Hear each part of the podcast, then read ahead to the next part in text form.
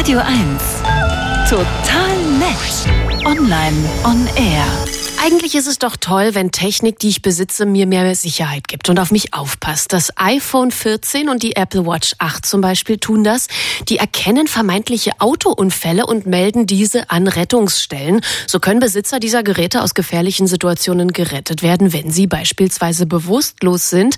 Soweit so gut. Tatsächlich ist es aber so, dass diese Technologie Notrufzentralen eher stört und teilweise komplett überfordert. So gerade geschehen in beliebten Skigebieten in den USA USA. Und wie es dazu kam und was dagegen getan wird, darüber spreche ich mit Sven Oswald. Hallo Sven, bist du Skifahrer und iPhone-Nutzer eigentlich? Also Skifahrer manchmal, dann aber sehr langsam und sehr bedacht und nur auf blauen Pisten unterwegs. iPhone-Nutzer selber schon seit einigen Jahren nicht mehr, aber in der Familie gibt es einige iPhones. Was genau ist denn das aktuelle Problem mit einer Technik, die ja Leben retten soll? Also eigentlich äh, erkennen die neuesten iPhones und Apple Watches Autounfälle. Das ist neu. Also so Sturzsensoren, die mhm. gibt's ja teilweise schon an so Smartwatches beziehungsweise auch an so Schrittzählerarmbändern. Die ist schon ein bisschen älterer Hut. Aber Autounfälle ist neu und offenbar ist ein auf der Piste lang hinschlagen für diese Technologie eher ein Autounfall als ein einfacher Sturz. Und äh, naja, ich meine, ist auch klar, auf dem Ski oder Snowboard bist du ja schneller unterwegs. Mhm. Dann fällst du, je nachdem wie schlimm, bumm oder boing, auf der Schnauze.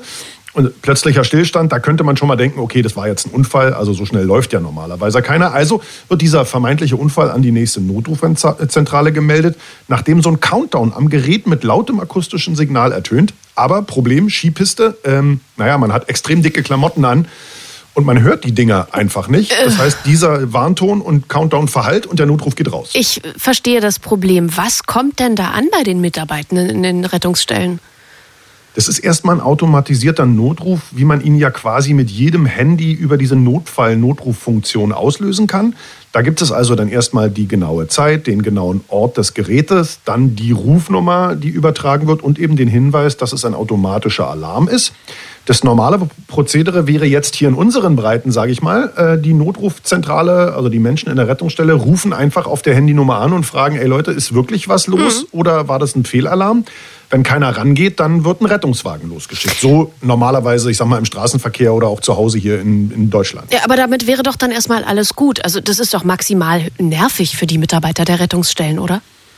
Also grundsätzlich ja, wenn es so vereinzelt auftritt. Ja. Wir hatten jetzt in den Skigebieten in den USA, da gab es halt bei einer Notrufzentrale irgendwie innerhalb von einer Woche 180 automatische Notrufe oh. und die meisten davon waren Fehlalarme. Also die haben ja eh schon wenig Zeit, die Mitarbeiterinnen und Mitarbeiter da. Und dann ständig irgendwelchen Telefonen hinterher zu telefonieren, ist erstens schon mal nervig.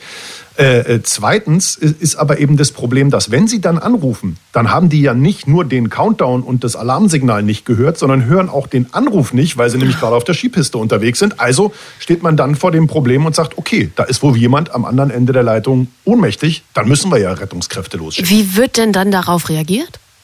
Am Anfang wurden die Rettungskräfte auch losgeschickt. Ähm, äh, Rettungsstellen in der Nähe von beliebten Skiorten in den USA, die gehen mittlerweile aber schon dazu über, diese automatischen Notrufe einfach zu ignorieren, mhm. was natürlich all jenen, die wirklich in Not sind, ja mal sowas von überhaupt gar nicht hilft. Ne? Am sinnvollsten wäre es übrigens, liebe iPhone-Nutzer, diese automatische Unfallerkennung wenn man die Piste betritt, zu deaktivieren. Die ist nämlich von Hause aus erstmal aktiviert bei den neuen Geräten. Das weiß aber keiner, da macht sich auch keiner drüber Gedanken, weil normalerweise kommt man ja auch nicht in so eine Situation und Unfälle sind ja eigentlich selten. Deswegen ist aber auch die Lösung an den Skigebieten in den USA im Moment sehr, sehr analog. Da sind teilweise Schilder aufgehängt worden, die die Skifreunde dazu aufrufen, die Funktion vor der Abfahrt zu deaktivieren. Also ich glaube, analoger geht's kaum. Was sagt denn Apple eigentlich dazu? Naja, die beobachten erstmal, ist ja so mhm. der Klassiker. Die haben tatsächlich wohl auch Leute dahin geschickt und mal einen Tag zugucken lassen und äh, daraufhin wurde verlautbart, dass der Hersteller wisse, dass es in, in Anführungszeichen, spezifischen Szenarien zu Fehlalarmen kommen könnte. Man will da mit äh, Software nachbessern, was theoretisch funktionieren wird. Wie lange es dauert, weiß aber keiner. Ja, Sven, mich erinnert das so ein bisschen ans letzte Jahr. Da hat eine eigentlich gut gemeinte und wirklich hilfreiche Technologie von Apple auch schon für Probleme gesorgt. Die sogenannten AirTags. Was war denn da los? Also diese AirTags, das sind so wirklich kleine, münzgroße Minisender, wenn man so will, die man beispielsweise ins Portemonnaie packt, ins Brillenetui oder eben an alles, was man gerne mal verbummelt oder verlegt, ne, damit man sich nicht immer dämlich sucht. Schlüsselbund zum Beispiel, Klassiker, ne, wo ist der Autoschlüssel? Mhm. So, damit sind die Dinge dann übers Handy auffindbar, aber Die AirTags sind eben so klein, dass man die auch wunderbar wie so eine Spionagewanze an fremden Dingen oder Personen befestigen konnte. Also zum Beispiel, um später ein Auto zu klauen oder jemanden zu stalken sogar. Aber auch hier konnte mit einem Update nachgeholfen werden. Hat zwar fast ein Jahr gedauert, aber jetzt ist es so, dass fremde AirTags, die zu lange vom iPhone des eigentlichen Besitzers entfernt sind, also wenn du mir deinen AirTag in die Hosentasche schmummelst, dann kriege ich auf meinem Telefon, wenn ich auch ein iPhone habe, eine Message und außerdem fängt das Ding an zu piepen. Ach, und es lässt sich dann, ja, ja, genau, es lässt sich dann zentimetergenau orten. Das ist natürlich richtig gut, wenn jetzt jemand einem Fremden, einer fremden Frau ein AirTag in die Handtasche schmuggelt oder am Auto befestigt. Aber das Problem ist jetzt, dass einige, die diese AirTags genutzt haben, um selber so eine Art Diebstahlsicherung zu haben, weil sie es an ihr Fahrrad gemacht haben Mhm. oder so, die ärgern sich jetzt, weil natürlich jetzt auch die vermeintlichen Diebe informiert werden, dass da ein AirTag ist und zwar zentimetergenau und per lautem Warnsignal. Aber irgendwas ist ja immer. Fassen wir es zusammen mit dem Satz, gute Technik mit sinnvollen Ideen sorgt trotzdem für Probleme, die man erstmal so nicht kommen sieht. Dankeschön, Sven. Sehr gern.